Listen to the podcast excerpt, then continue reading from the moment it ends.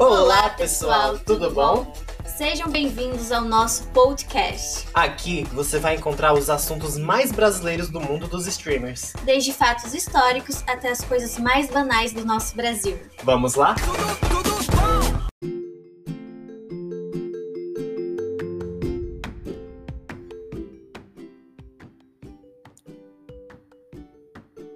Você sabia que o mais valioso quadro brasileiro foi pintado por uma mulher? E que o primeiro livro feminista do país foi escrito lá em 1832?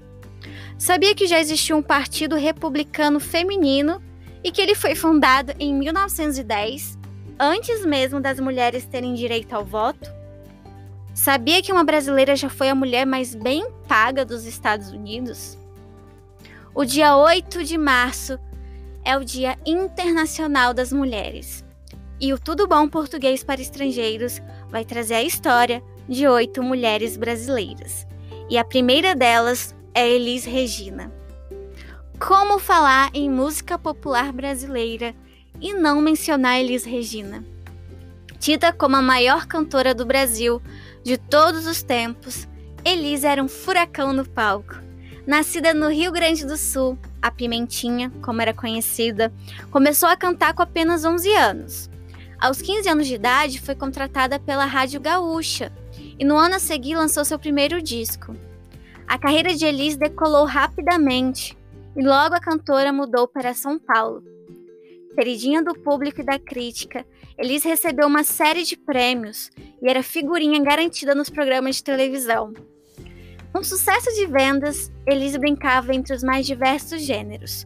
Foi da bossa nova ao jazz, cantou música popular brasileira, rock e samba. Fez parceria com os maiores e não se intimidou, quando esteve ao lado de Milton Nascimento, Tom Jobim e Ivan Lins. Em segundo está Tarsila do Amaral. Ela é autora da pintura brasileira mais valorizada da história, o Abaporu que ultrapassa os 2,5 milhões de dólares. Tarsila é um dos nomes centrais da primeira fase do modernismo artístico no Brasil e foi uma das responsáveis pela organização da Revolucionária Semana da Arte Moderna, em 1922, realizada em São Paulo. Depois, em terceiro lugar, está Marta, eleita a melhor jogadora do mundo por alguns anos consecutivos. A Langoana conseguiu um feito inédito no futebol brasileiro. Entre os homens, nem Pelé e nem Ronaldo alcançaram esta marca. Ela também é a maior artilheira da seleção brasileira, com tanto a masculina e a feminina. E a maior artilheira da Copa do Mundo de Futebol feminino. Depois, em quarto, vem Maria Quitéria, considerada Joana d'Arc brasileira, Maria Quitéria de Jesus lutou pela independência do Brasil no início do século XIX. Para poder entrar em combate, ela disfarçou-se de homem e apresentava-se como soldado Medeiros aos outros oficiais. E aí acabou sendo desmascarada pelo próprio pai, mas foi defendida por seu comandante e continuou lutando ao lado dos outros homens. Depois, em quinto, tem Maria da Penha, depois de escapar de duas tentativas de assassinato por parte do marido e lutar durante 20 anos para ver o agressor punido, alertou o governo para a urgência de uma legislação que protegesse mulheres vítimas de violência doméstica. Sua batalha não foi em vão, e a lei que leva seu nome vigora desde 2006. Hoje ela coordena uma ONG que auxilia vítimas e trabalha no combate ao problema. Depois vem Chiquinha Gonzaga. Foi a primeira mulher a reger uma orquestra no Brasil e também é autora da primeira marchinha de carnaval da história. Ou oh, abre alas que eu quero passar. Ou oh, abre alas, composta em 1889.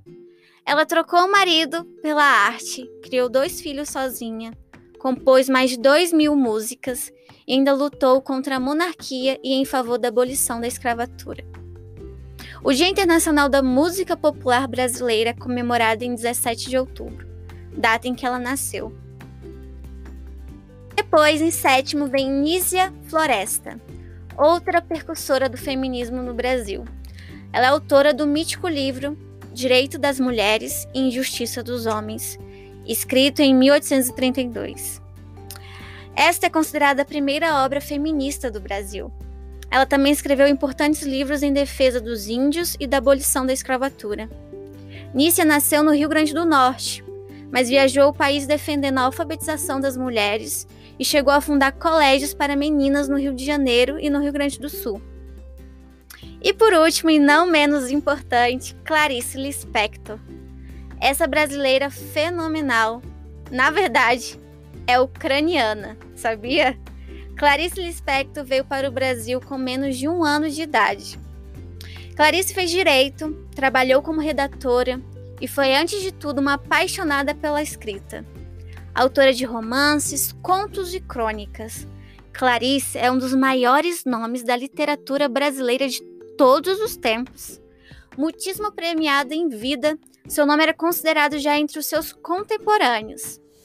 Ainda jovem, a escritora casou com um colega de turma que virou diplomata e rapidamente se tornou uma cidadã do mundo, tendo vivido em uma série de países. Com ele, teve dois filhos, mas acabou por se separar. Após o divórcio, continuou escrevendo, e muito, para o jornal, além dos livros literários que publicava regularmente.